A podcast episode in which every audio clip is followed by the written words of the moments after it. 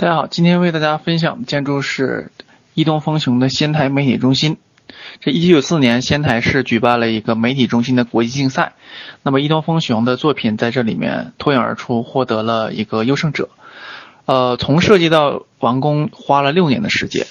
整个过程是建筑师与业主不断的探索、不断的探讨，在混沌不清的情况下，慢慢形成的这个新的概念。这个建筑概念。建立在三个基本构成的元素之上：六个线形平面、十三个网状柱形物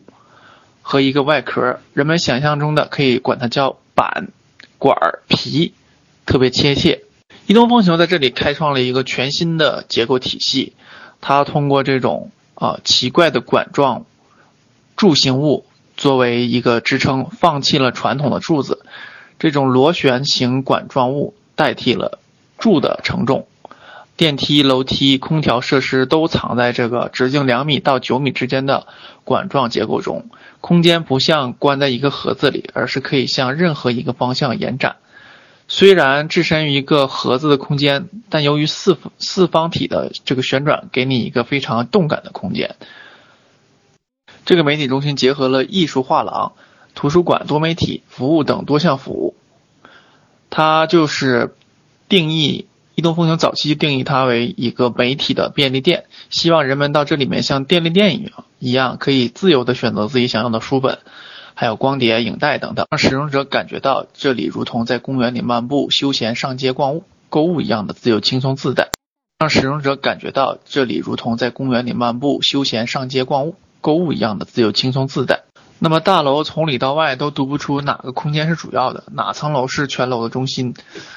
呃，移动风雄打造想打造一个均质空间，从一楼到七楼没有主次之分，没有级别层级之别，呃，有的只是这种阅读啊、展览不同功能、不同性质上的差异。虽然尽管它是一种均质，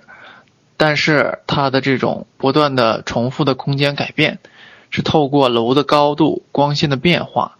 还有这个类似于水草生长一般的这种柱形结构。来呈现出不同的一种变化，它的夜景会比白天的这种情况，呃，会更好一些，会把表达出整个建筑的实际的意义。那么这个建筑它也拥有了很多很多项的一种呃创新点，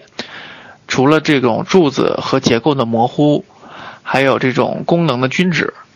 还有的就是它这种呃双层玻璃幕的这种全新的设计。这双层玻璃幕中间夹有惰性气体。来代替传统的这种呃隔热结构，因此它的这个保温性能和隔热性能非常的好。移动风翔作为普利兹克奖二零一三年普利兹克奖获得者，它的设计风格多变性非常大，嗯，基本上是属于嗯没有固定的风格，每次都在突破自己，尝试啊自己的极限，因此他获奖要比他的学生。梅岛和士和西德利威要晚一些，但是正因为他这种突破，来给他的这个建筑带来一种全新的理念和感觉，因此它是一个不断进步、不断突破自己风格的一个创新型建筑师。今天的分享就到这里，希望大家啊可以自由的讨论。